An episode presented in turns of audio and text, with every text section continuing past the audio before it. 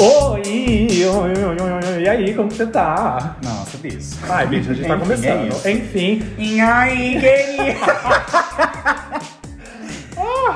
Passiva. como que você tá? Tô ótima, gata, senhora. Eu tô boa. Bonita e Bahia. Só tá, né, gata? Enfim. Sim, sejam bem-vindos! Ah, Sejam bem-vindas! Ai, gente, hoje o tema vai estar muito complicado. Eu tô É. até com medo. A gente vai levar cada gancho. Sim, mas é isso aí. Então sejam bem-vindos ao.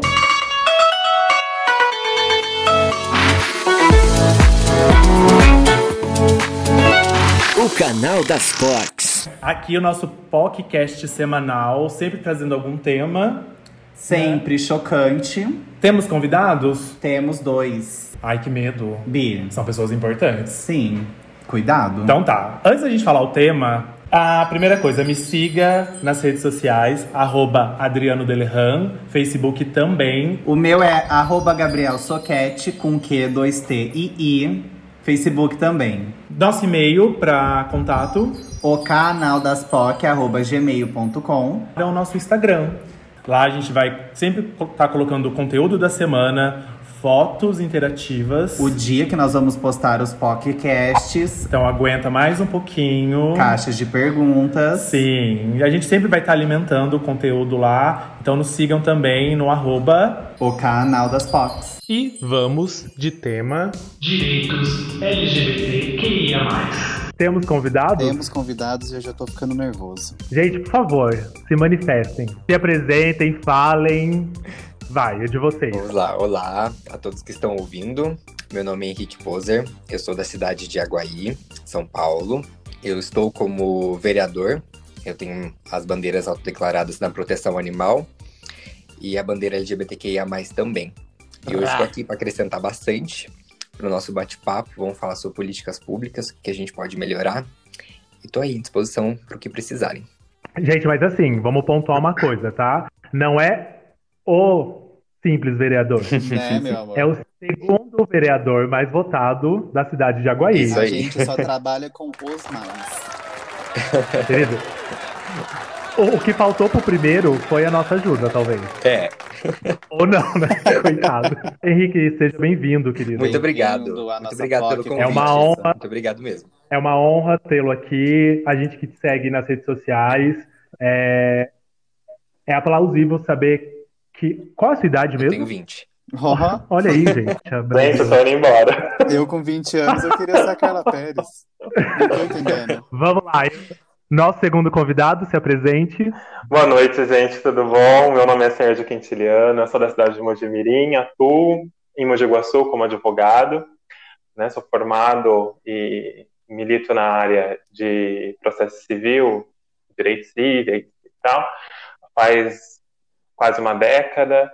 Tenho pós-graduação em Direito Civil e Processo Civil, estou pós-graduando pela Unicamp em Gestão de Tributos, é, militante também né, da causa LGBTQIA+, coordenei a Comissão de Diversidade Sexual da OAB Mogi Guaçu, né, como presidente e como vice-presidente também. Hoje ocupo a cadeira de diretor-tesoureiro des- da OAB a- até o final deste ano, né, que são três anos de mandato. Então já estamos encerrando. E também faço palestras eh, voltadas para o público LGBTQIA+. E estamos na luta, né? Tenho, 30, e- Pra- tenho 35 anos, então por isso que eu falei, tô indo para casa. É, Sérgio, muito obrigado por ter aceito esse convite. É, eu te conheço há muito tempo, Sim. né? Sim. Eu tenho certeza que vocês dois hoje vão nos ensinar. Sim. E eu, e eu quero agradecer já de antemão né, o convite e fico muito agradecido, muito lisonjeado por estarmos aqui hoje falando de uma temática que é tão maravilhosa e ao mesmo tempo tão polêmica, né? Muito polêmico. Necessária, né? Necessária, e necessária, com certeza. Num país onde elegeu Bolsonaro,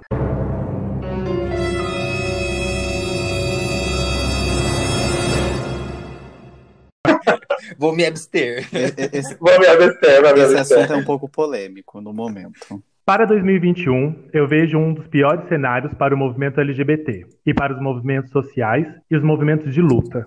É, eu acredito que vai acontecer uma retirada, um desmonte absurdo, vão tirar os direitos historicamente conquistados e eu quero saber de vocês uma coisa: como lidar de frente com tudo isso que está acontecendo no nosso país?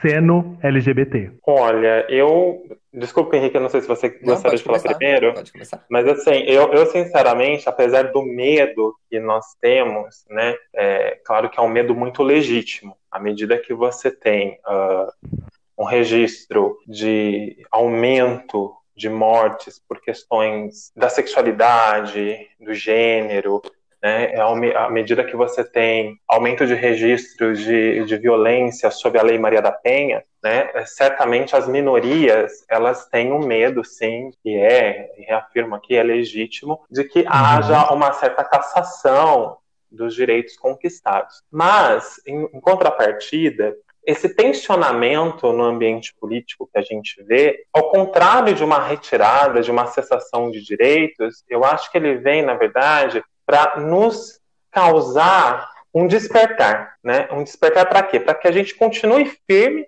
nessa conquista de direitos, nessa luta, que é uma luta aguerrida, é algo ferrenho mesmo, né?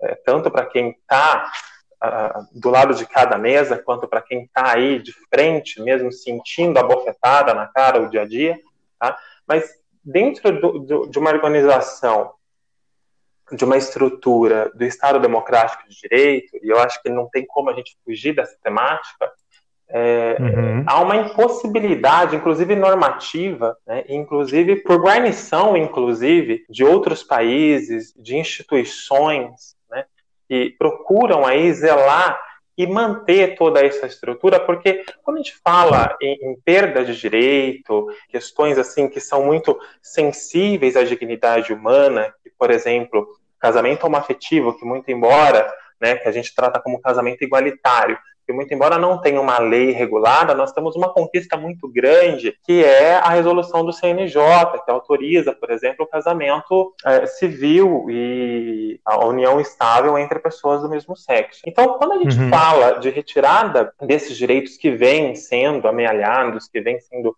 conquistados, é, é, é numa esfera democrática, eu entendo que esse medo ele acaba se desfazendo um pouco, justamente pela força normativa que se tem, né? pela, pela força das instituições, a, a, uhum. pela forma como é compreendida o, o Estado democrático. Então, todas essa, essa, essas circunstâncias, essas situações, são, na verdade, barreiras né? para que uma uma ação mais violadora, vamos dizer assim, mais cruel, aconteça. Claro que a gente tem que sempre pensar historicamente a história ela, ela se repete, né? É, há uhum. possibilidades, por exemplo, de golpes de Estado, né? Nós tivemos aí a derrocada da Dilma, que nos prova que há possibilidade sim de um golpe dentro da democracia, né? E com aspectos de estabilidade de Estado Democrático de Direito. Então, Há possibilidade? Sim, há uma possibilidade porque a história está aí nos mostrando isso.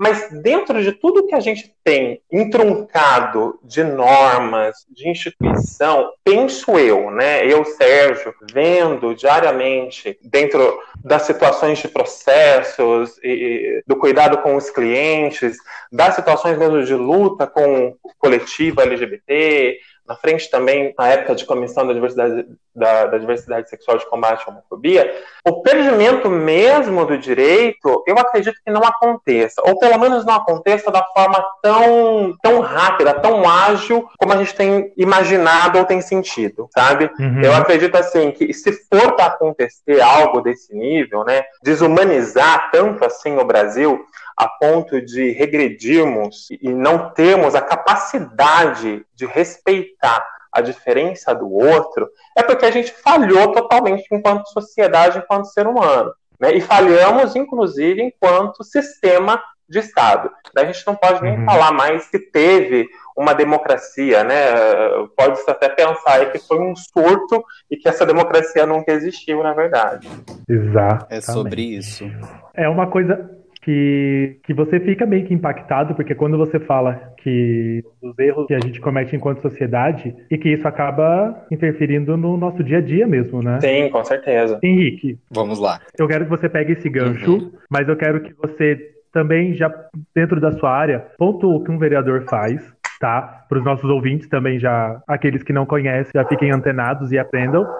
E aí você já aborda um pouquinho sobre o que o Sérgio falou também, o que eu comentei. Ótimo. Bom, o papel do, do vereador. Quando a gente dá um Google, assim, por exemplo, qualquer pessoa que for pesquisar, o papel do vereador, do vereador ele é bem objetivo na, no que fala sobre fiscalizar e criar leis, né? Que a gente trabalha no legislativo, nos três poderes que nós temos. Ah, mas a função do vereador, ela vai muito mais além disso, né? De você só fiscalizar e você criar projetos de lei para que possam ser inclu é, incluídos no município, né? Enfim, vai desde de, de criar uma ponte, realmente, de criar um vínculo com a, a própria sociedade, com os próprios munícipes, né? Você é a ponte que vai levar, vai adquirir a informação do que está sendo preciso, do que está, do que as pessoas estão entendendo, que é uma necessidade, né? De âmbitos aspectos, né? Por exemplo, a gente te- aqui em Aguaí recentemente a gente teve problemas com chuvas. Vários bairros ficaram, é, foram, foram atacados por essas chuvas. Então, os munícipes eles criam essa ponte para que a gente possa resolver resolver os problemas, né? Chegam até a gente, exclamam, né, o que precisam e a gente tenta fazer o possível para poder ajudar, poder tratar, procurar por políticas públicas e fazer com que esse cenário possa se modificar, transformando a vida daquelas pessoas para o mais agradável que a gente possa conseguir. Uma vida digna que todos é, necessitam, né? Mas fazendo um, um ressalve, um gancho com o que o Sérgio falou, ele pontuou exatamente, eu acho que to, toda, toda a parte necessária, mas eu acho que diante de todos os fatos que a nossa comunidade sempre enfrentou, a pa- única palavra que eu acho que ela sempre vai continuar existindo é a resistência. Exatamente. E a gente nunca vai poder abaixar a nossa guarda, independente de tudo. Como a- o pensamento das pessoas mudam, como o mundo muda, como nós nos atualizamos, como nós vamos avançando como pessoas, como políticas públicas, como nação, mas a resistência ela sempre vai fazer parte da nossa vida, porque desde o primeiro momento que a gente nasce, a gente vem resistindo a todos os conflitos que são impostos a uma sociedade que exige que um padrão seja autodeclarado, né, e que você se encaixe nesse padrão. E a nossa resistência para que nós possamos ser quem apenas nós nascemos para ser, né? Apenas pessoas comuns que são o que são e não tem nada de errado com isso, né? Poder Uhum. colocar uma sementinha no, no coração, na cabeça de quem possa estar escutando e tem algum pensamento retrógrado, que na verdade nós não somos diferentes, é, na verdade todos somos diferentes um dos outros, né? Mas fazer parte de um grupo de pessoas, gostar de um tipo de pessoa, nada disso vai interferir na vida do outro, né? Contanto que Exatamente. você tem educação, tenha ética, é, tenha amor ao próximo e sempre se preocupe com, com o futuro, né? Tanto das pessoas quanto do país, quanto de um planeta, eu acho que não existe problema nenhum se você gosta de alguém, se você deixa de gostar, se você é ou não é alguma coisa. Uhum. E em É relação à resistência também, os quesitos, né? Em relação a padrão de corpo, é, raça, Com certeza. Religião, a resistência no, no todo, né? Não só dentro do LGBTQI+.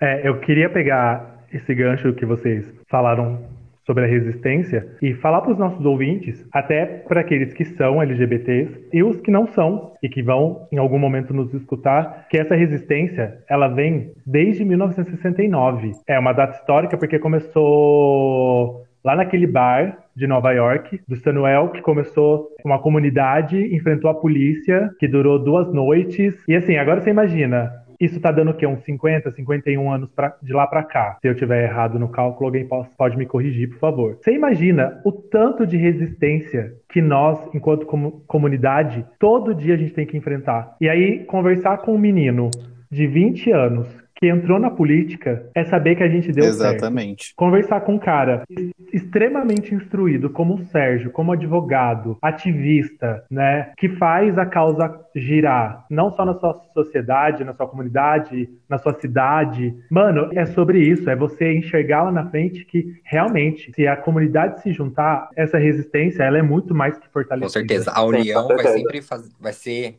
a arma mais forte, né? Sim, é, o que, é o- é o que o Henrique falou, né? A resistência está realmente no nosso DNA. A gente passa a vida suportando, né? A gente su- suporta afrontas desde a escola, ah, depois que a gente adquire, alcança a maioridade, a gente passa também a suportar outras afrontas no mercado de trabalho, na faculdade, no ônibus, é, é, é, o olhar torto da vizinha, enfim, em todas as situações. Às vezes a gente leva a questão tanto para o macro, né, para uma questão mais nacional, para uma questão mais, mais legalista, mais positivista e acaba esquecendo da, da situação regionalizada, municipalizada mesmo, que é o que a gente enfrenta diariamente, né? A resistência que a gente uhum. tem que ter imbuída diariamente para a gente sobreviver, porque basta um cochilo, muito embora nós tenhamos aí algumas proteções legais, mas basta um cochilo para que a gente se torne mais um número, mais uma estatística. Exatamente. Em algum momento vocês não se sentiram confortáveis é, de se assumir para seus colegas de trabalho? É, Henrique, você sofre uma pressão por ser um LGBT e estar tá dentro da Câmara Municipal? Eu gostaria de ouvir isso um pouco de vocês. Uma ótima pergunta. Bom, voltando aos primórdios, eu assumi minha sexualidade com 16 anos para minha família. E aquela clássica história de todo adolescente passando por este. Por esse momento, né? Por esse momento, né? É bem aquele clássico que a gente conhece. Enfim, hoje em dia, tudo tranquilo. E eu sempre nunca escondi, a partir desse momento, nada que eu fizesse, nada que eu fosse, ou quais foram, são os meus princípios, né? O que eu acho que é certo, o que eu acho que é errado. Então, eu acho que isso é um ponto positivo, porque eu colho bons frutos hoje. Por exemplo, hoje, atualmente, na Câmara Municipal, eu não tenho uma preocupação em me dirigir ao assunto, ou se eu precisar falar, ou se eu precisar me impor, se eu precisar me reafirmar, eu não vejo é, uma barreira nisso. Porque eu já vim com um histórico de transparência sobre toda a minha vida, né? Como sou como um livro aberto, eu já entrei para a política como um livro aberto. Então, eu acredito que não tem uma barreira, que eu, eu não sinto uma barreira de deficiência para falar de certos assuntos. Até recentemente a gente comecei a plantar formiguinhas, né, é, sobre diversidade, porque nós entendemos que o meio político ele ainda é extremamente é, machista, extremamente é, composto apenas por homens. Aqui em Aguaí, por exemplo, depois de 20 anos que a gente conseguiu eleger uma mulher novamente, né? Já fazia muito tempo que não tinha uma mulher. E a gente conseguiu dessa vez eleger uma casa com vários vereadores jovens, é, uma mulher, mas mesmo assim o trabalho ele ainda é sempre é, em volta disso, né? Porque a gente sempre ainda tem que quebrar essas barreiras, quebrar esses tabus de entender e trazer uhum. uma naturalidade para cada assunto. É, eu trouxe recentemente para casa, para aquela casa, o município deveria atuar mais em divulgação de políticas públicas da LGBTQIA+, porque a gente não vê. Eu acho que isso é uma realidade de, da maior parte das cidades do Brasil. A gente vê São Paulo como uma cidade extremamente evoluída, falando neste quesito. Mas principalmente os interiores é onde a gente tem esse maior déficit. A, os direitos e as garantias, uhum. os direitos são, são garantidos, porém eles não são divulgados. As pessoas não têm acesso a essa informação por exemplo, do uso da PEP e da PrEP, né? Por exemplo, ele é totalmente liberado, uhum. o SUS consegue fornecer sem problema nenhum, qualquer município é, do país pode oferecer. Porém, não existe uma divulgação, né? Não tem um local que fala, oi, aqui, ó, você pode pedir isso. É, não é, por exemplo, uma coisa tão escarada quanto o uso de preservativos, que todo mundo conhece e sabe que se procurar vai conseguir ser atendido. Uh, então eu Sim. levei este uhum. questionamento, uhum. que a gente precisa trabalhar tanto a conscientização como a base de informações para o público-alvo também. Porque não adianta você garantir que você vai poder fornecer a informação, o tratamento, né, a medicação, se você não tiver trabalhado uma política de divulgação deste benefício, né? Uhum. Sérgio? É, a questão de conscientização, né? Só pegando o gancho aí do Henrique, que é fundamental para que qualquer política pública dê certo, né? Bom, eu, né, questão de preconceito tem, tem algumas situações, né? Eu venho de, de uma criação bastante rigorosa, né? muito embora minha mãe seja uma cabeça bem aberta de, de evoluir, acho que nós evoluímos juntos. Até meus 18, 19 anos, eu era evangélico, né? Então, imagina, eu venho de uma...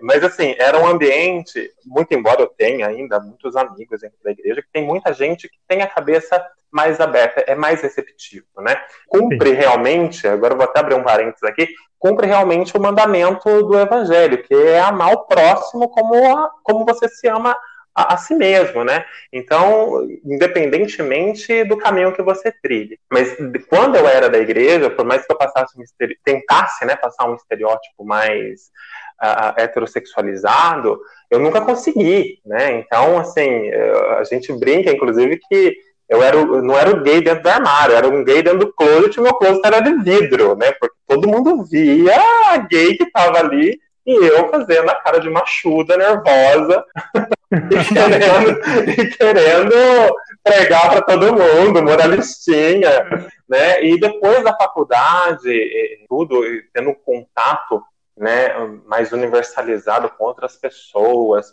outras mentes, né?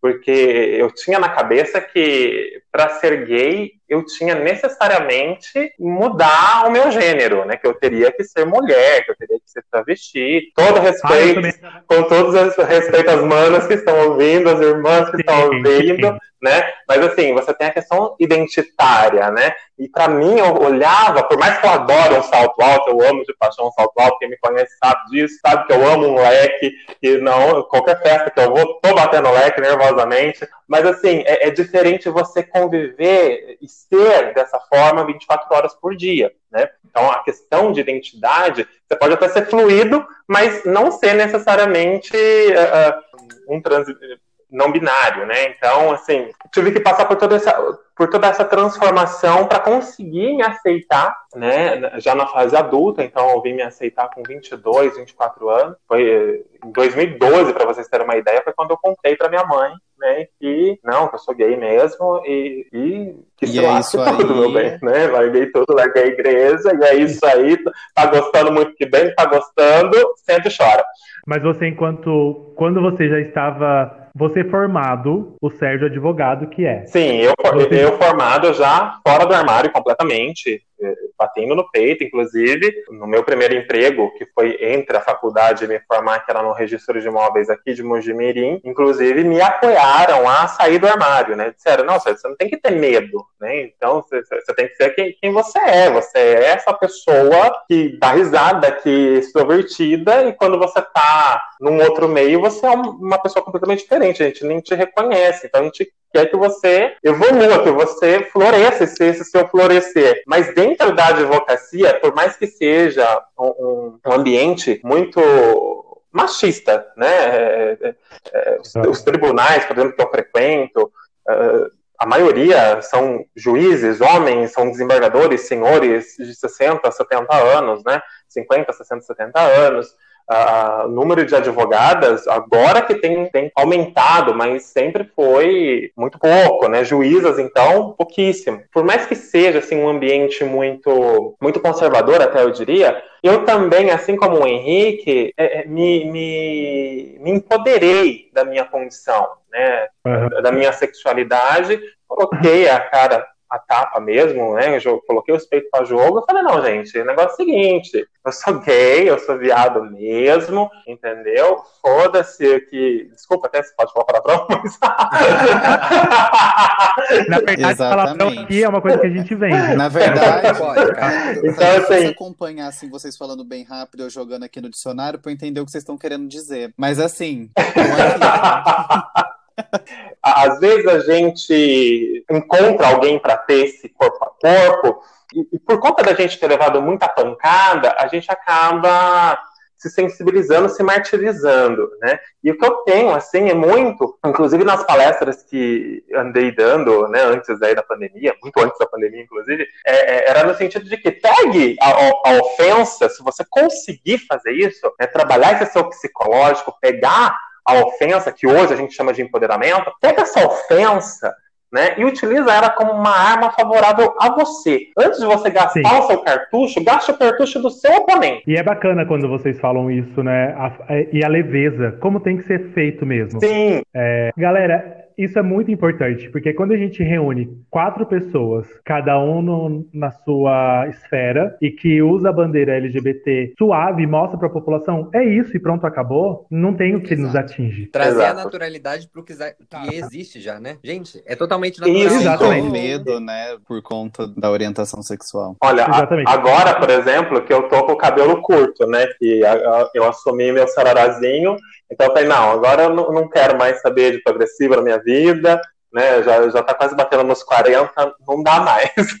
mas, mas eu tinha, o, o, Adriano me conhece faz tempo, eu tinha um cabelo com uma franja absurda. Querida, é a geração Rihanna, meu amor. Rianíssima, Rianíssima. E eu fazia, por exemplo, escova, chapinha, e ia pro fórum com, aquele, com aquela franja. E a, e a sobrancelha arqueadíssima para falar com o juiz. Pensa, aquela figura para ele não era normalizada. Então, acho que do momento que eu peguei a, a, a aquela situação minha, né, de, do, do, do afeminado e levei para frente e não tive medo, peitei, mas com respeito, né? Porque você peita, Sim. mas com respeito, de, dentro daquilo que você tá, tá, tá, tá considerando, tá proporcionando, veio respeito de volta. Então, sabe, é, é uma coisa muito louca, porque você você acha que vai causar aquele frição negativo? Porque você fala, meu Deus do céu, peraí. Sim, é, na verdade, o que você fez foi pegar os seus limões, ou, né? E transformar numa, numa bela limonada. Numa bela limonada. Viu uma caipirinha no final das contas.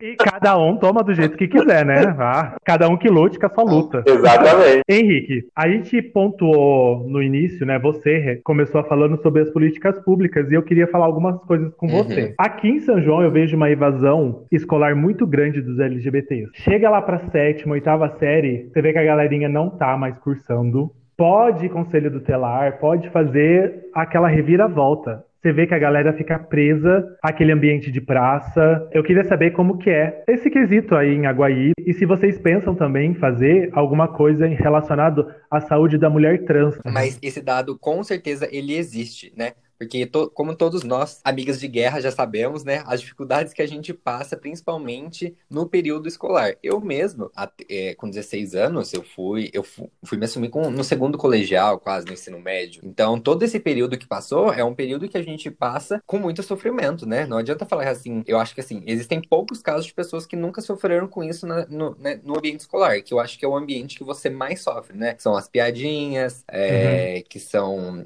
que é só porque você anda num grupo só de meninas, porque você não tem envolvimento com meninos, porque você sofre chacota, às vezes você pode ser agredido, e essa é uma realidade de, de todo o público LGBTQIA+, que está inserido, né, no, no ambiente escolar. Eu acho que todo, todo mundo já passou por isso, né, que é LGBT, e, e entende essa dificuldade também. Mas aqui em Aguaí, na, na verdade, eu acho que não é um, nenhum ponto de municípios, eu acho que é um, um ponto nacional, né, que essa é uma dificuldade enfrentada pelo, né, adolescentes do, do, do país todo, que é onde enfrenta esses problemas na escola e acaba desistindo disso e indo para as ruas, não terminando os seus estudos, acaba não fazendo uma faculdade, enfim, e tem esses problemas consequentes.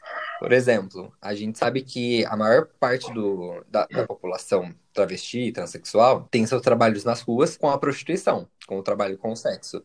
E uhum. cabe a gente colocar uma formiguinha no nosso pensamento e perguntar por que, que essas pessoas estão nesse núcleo. Elas estão lá porque elas são pessoas terríveis, perigosas, loucas pelo ato sexual, alguma coisa do tipo, ou elas estão lá porque elas realmente precisam? É o que cabe, é o que sobra, né? Porque ou faz isso ou morre de fome. Então, a, a gente primeiro trazer esse pensamento de que as pessoas tais públicos e, e, certos, certos grupos estão onde estão, trabalhando com o que podem, porque é a única coisa que resta, né? Por isso que a gente precisa pensar muito em trabalhar uhum. em políticas públicas voltadas à, à comunidade como um todo. Aí já ligando com o que você falou é, sobre a saúde da mulher trans, eu acredito que é, todo ponto voltado para a mulher trans, ele ainda é muito básico, ele não está nem engatinhando ainda. É um, é um processo que precisa de uma evolução muito grande, né? Porque o principal uhum. ponto é no ponto onde a gente precisa trabalhar por políticas públicas para fornecer emprego, empregabilidade para essas pessoas. Porque não existe é, inserção no meio de trabalho dessas pessoas. As pessoas não conseguem ter acesso. Você não vê uma travesti, uma transexual fazendo um atendimento, trabalhando com uma secretária, fazendo uma recepção, fazendo qualquer tipo de serviço que tenha mais contato com o público, você não vê, não é uma realidade hoje no Brasil ainda. Ainda, né? Um dia teremos. Uhum. Mas esse é um ponto que precisa muito ser trabalhado. Aí eu acho que é um, é um contexto como todo que eu acho que, na verdade, a problemática do mundo é voltada à educação, né? Se a gente trata, se a gente tenta resolver uhum. os problemas na parte educacional, a gente resolve os problemas futuros com os próprios adultos, né? Se, por exemplo, em escolas a gente tivesse é, o básico falando sobre, é, sobre isso, se a gente pudesse tratar sobre a diversidade como um todo, sobre a naturalidade e como ela é natural e como ela é normal, é da natureza do ser humano e não tem nada, nenhum problema como esse, a gente evitaria problemas como a empregabilidade, a gente evitaria os problemas do meio escolar, onde os próprios LGBTs acabam não terminando a escolaridade, indo para as ruas, indo para prostituição, uso de drogas, criminalidade. É todo o contexto ligado à exclusão que o LGBT recebe a partir do momento que ele se encontra em sociedade, onde ele não se encaixa é, no padrão que é oferecido e ele tem que procurar um meio de sobrevivência a não ser, às vezes até mesmo desistir da própria vida, né? Então, uhum. eu acredito que a nível nacional isso precisa ser trabalhado, mas dentro dos municípios também, principalmente a parte educacional, para a gente poder resolver todos os problemas que estão contextualizados. É, a saúde da, da mulher trans, é. ela já é, já é pautada, a mulher trans, é, até o, o Sérgio pode falar com mais, com mais argumentação, principalmente também um ponto muito legal que a Lei Maria da Penha, que ela vale, né, para travestis e transexuais. Sim. Isso é muito legal, uma conquista Sim. enorme, onde a gente já traz essas pessoas realmente para se enquadrar dentro do público feminino, né? Para que tenham os mesmos direitos. Mas eu acho que a pegada é essa, a gente sempre começar a, a gente pensar como a base a educação para tudo. E, consequentemente, a gente vai resolvendo esses problemas. Até mesmo para essa galera ter um acesso a programas de incentivo, né? Ao estudo, a parte de profissionalização. Ah, que bacana. Gente, o Henrique ele vai ter que se despedir da gente. Eu, fico, eu quero pedir um próximo convite já, não quero nem que vocês. Eu Gente, tô me oferecendo já. me convidem mais vezes e eu volto. Antes de você se despedir, é, fala seu arroba de novo, onde Todas a gente te encontra. Sociais, é, é... Vocês podem me encontrar como Henrique Poser. Poser com Z, tá? P-O-Z-E-R. Aí tem o meu Instagram também, é, que é voltado para causa animal, que é Projeto Jurema vocês podem conferir também. E tanto Facebook quanto Instagram é Henrique Poser. Arrasou. E eu que agradeço. Querido, muito obrigado, viu? E a gente, vai, a gente vai marcar um babado pra gente também falar sobre essa causa animal, Ótimo, que eu acho que é tão interessante. Sim. Sérgio, eu queria que você falasse pra gente sim. sobre como que a lei garante o reconhecimento do nome social, se no interior isso é fácil de acontecer. Então, a questão é a seguinte: na, na, no reconhecimento de nome social, tem a possibilidade, sim, sem problema algum, conseguir isso no interior. Não, não, é, não é reservado a, a, aos grandes centros, não, tá? Antes, né, você necessitava de que houvesse aí uma demanda, né, uma ação judicial para que conseguisse fazer a modificação, né? Você tem você tem dentro da lei de registro público a retificação de nome, que é quando há algum erro de registro, alguma incongruência de registro, né? e você tem a modificação. Antes de 2018, era imprescindível que houvesse uma ação judicial né, passado ali público, chancela do judiciário, numa decisão que reconhecesse a sua a sua transexualidade, né, a transgeneridade. Tá? Daí a gente conseguiu um avanço muito importante nisso, né? muito embora não seja por uma lei específica, mas ele equipara e tem peso, né? É, porque constitui um ato normativo dentro do próprio tribunal, né? Na verdade, é o Conselho uhum. Nacional de Justiça e ele traz o, o, o, provimento 73 de 2018, tá? Então, dentro desse provimento, tem a possibilidade de você fazer o pedido administrativo direto no registro civil de pessoa natural. Você não precisa mais de uma ação judicial, esperar 3 a 5 anos para uma decisão do juiz para alterar seu nome. Claro que você vai precisar ali atender alguns requisitos, né, que são bem chatinhos, inclusive, tem uma série de documentos que você tem que entregar, certidão de nascimento, os documentos pessoais, certidão negativa de débitos, enfim, tem um, uhum. um, um, um escalonado além de documentos que você precisa levar, inclusive, a, a, a, o laudo né, médico atestando a sua transexualidade, tá?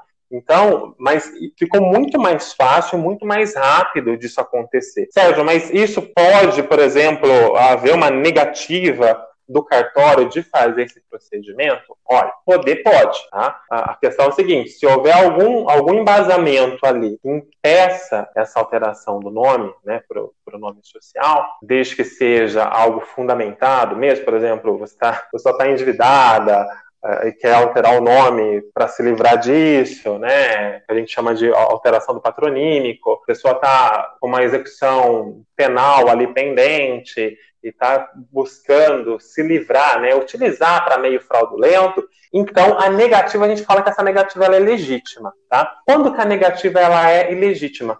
Quando o cartório ele não quer dar cumprimento à regra constante desse provimento.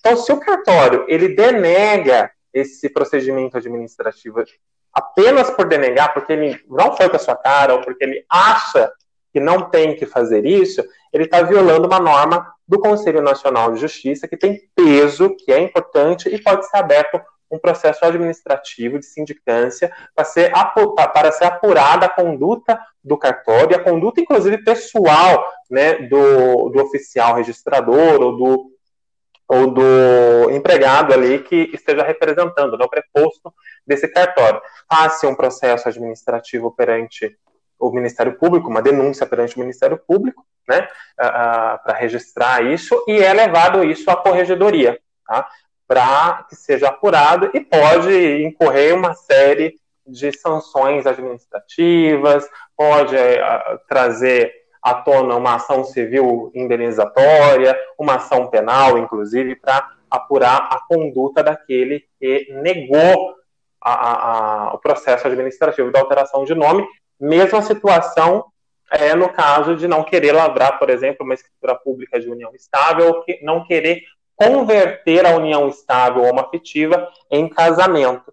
Uh, uma prova disso aconteceu, se eu não me engano, em Santa Catarina, que o Ministério Público, um dos promotores de justiça, estavam impedindo de uniões estáveis, homoafetivas, serem convertidas em casamento. Ele dava uma orientação no sentido de descumprir a portaria do CNJ, né, que determina que as uniões homoafetivas sejam reconhecidas como entidades familiares e que as uniões homoafetivas também possam se converter em casamento, né, que é o entendimento que foi dado inclusive pelo Supremo, trazendo aí a, a, união afetiva, alçando-a como entidade familiar, tá? dentro do artigo 226 da Constituição Federal. Então, é, são situações que acontecem de violação de nossos direitos, acontecem. Infelizmente, é, novamente a gente traz a voga, né, a resistência. Mas tem meios aí de conseguir transpor isso e tem a possibilidade, né, como eu falei, de se conseguir alteração de nome Nossa, no seu bacana. próprio município. É, isso foi li literalmente uma. Ai, que né? bacana. Né? Exatamente. Eu tenho tanta coisa para perguntar, tanta coisa para questionar, mas Sobre acho que a gente vai ter que fazer um tema. segundo episódio. A gente vai chegar agora numa parte do nosso é, episódio, uhum. que é um quadro. É, todo mundo lembra do uhum. programa do Raul Gil? Tinha aquele quadro para quem você tira o chapéu. Sim. Ok. Eu sou muito fã da Santíssima Trindade das Perucas. Elas fazem para quem você tira a peruca. Como na Sim, vida tudo se. Na verdade. Copia, é isso que fala? Enfim.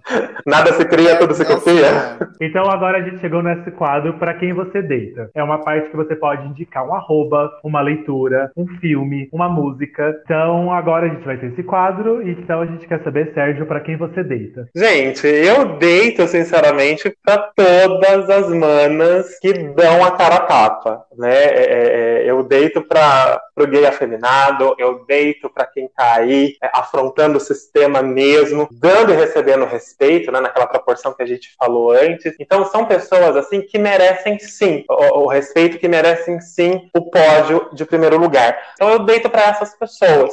Tá? Para as manas que estão aí dando a cara tapa, para as toques que estão nas festas, mexendo no rabetão, sem medo de ser feliz, dei para elas, inclusive sou uma delas. E, obviamente, eu não, eu não poderia deixar de deitar, né, para uma artista que eu amo de paixão, que é um ícone que tem alçado a nossa causa, tem glorificado, né, a sigla LGBT, muito embora a gente não se resuma a uma sigla, mas que tem nos glorificado enquanto seres humanos, enquanto pessoas que têm consciência, que têm sentimento, que têm raciocínio lógico, né, que não pensa só em perversão, né? A Pablo Vittar, gente, eu deito pra ela, eu deito pra Quebrada Kifir, eu deito pra Linda Quebrada, eu deito pra Glória Groover, é eu deito aí. pro canal das Pops, porque é disso, né? É disso que se trata, né? É, é, é, é desse envolvimento, é desse engajamento para dar voz, uma voz legítima, né? Que possa aí quebrar,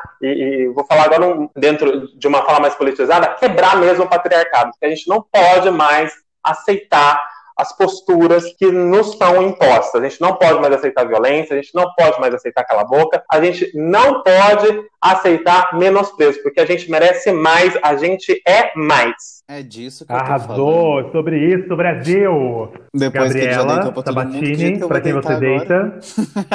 Bom, e eu vou deitar, assim, pro projeto dele, o Projeto Jurema. O arroba é arroba projeto underline Jurema. Pessoal, sigam. Eu estava acompanhando aqui conforme a gente estava conversando. Eu fui pesquisar, né, para ver sobre esse projeto dele dos animais e é bem bacana. E é algo que a gente tem que deitar também, né? Eu vou deitar hoje que Pose chega na sua terceira e última temporada tá? Para quem não assistiu, está na Netflix, tem as duas primeiras temporadas. Pose retrata de uma época de Nova York que é histórica, que foi a ascensão da cultura do luxo, lá no fim da década dos anos 80, paralela ao surgimento do HIV. Pose é uma série que fala sobre as casas que acolhiam LGBTs e essas casas elas iam para os bailes competir e lá que foi o surgimento do Vogue e tudo mais e, e, ficamos sabendo que a terceira temporada e acabou, gente. Começou e vai terminar muito bem. E é uma série que eu recomendo para todo mundo. Já você assistiu, Sérgio? Eu já assisti. Ainda Maravilhosa. Não, vou começar. Gabriel ainda não assistiu, né, Gabriel? Se prepara. Segunda temporada você vai chorar horrores. Verdade, chora muito. É muito emocionante. Galera, chegamos ao fim, né, Gabriel? Poxa! Acabou. Gente, eu só tenho a agradecer vocês pelo convite, por esse momento aula maravilhoso, né? Por essa descontração que vocês trouxeram para mim também, é, ensinamentos também, porque o Henrique também trouxe muita coisa interessante, vocês dois também agregam muito. Não é à toa que estão à frente desse projeto. Eu Amém. espero que vocês prosperem recebemos, muito nisso. Recebemos. Tá? Amém, E, mana. Né? Por favor. E eu gostaria aqui de deixar como reflexão uma letra do Rapbox da Quebrada Queer, né? Já que a gente falou tanto de resistência hoje, a gente uh, falou tanto de dar a cara a tapa, gostaria de deixar aqui o, se o seguinte trecho da música, dizendo o seguinte: Amor não é doença, é cura. Não é só close, é luta. Então, vê se me escuta. Aceita, atura ou surta. Então, é isso, gente. Eu quero deixar. Sei que não é programa da Xuxa, mas eu quero deixar um beijo pro meu amorzão, pro Felipe. Um beijo pra minha mãe também. Que delícia! E, gente, me, me sigam no Insta, tá? É arroba salvequinte, salve com V mudo, quinte, Q-U-I-N-T mudo. E no meu projeto, que eu tô aí engatinhando, que é o arroba processo é dose. Então é processo e dose, mas você lê processo é dose, tá? Segue lá, dá uma força pra gente. Galera, muito obrigado. Por hoje é só. Por hoje é só. Deixamos vocês por aqui. Não esqueçam de. de... Não esqueçam de seguir a gente nas redes sociais. Arroba Gabriel Soquete com Q2TI. E arroba Adriano Delerran. Beijo, galera. Até a próxima. Até semana que vem com mais um De Onde Vem. claro que não. Tchau. Senta que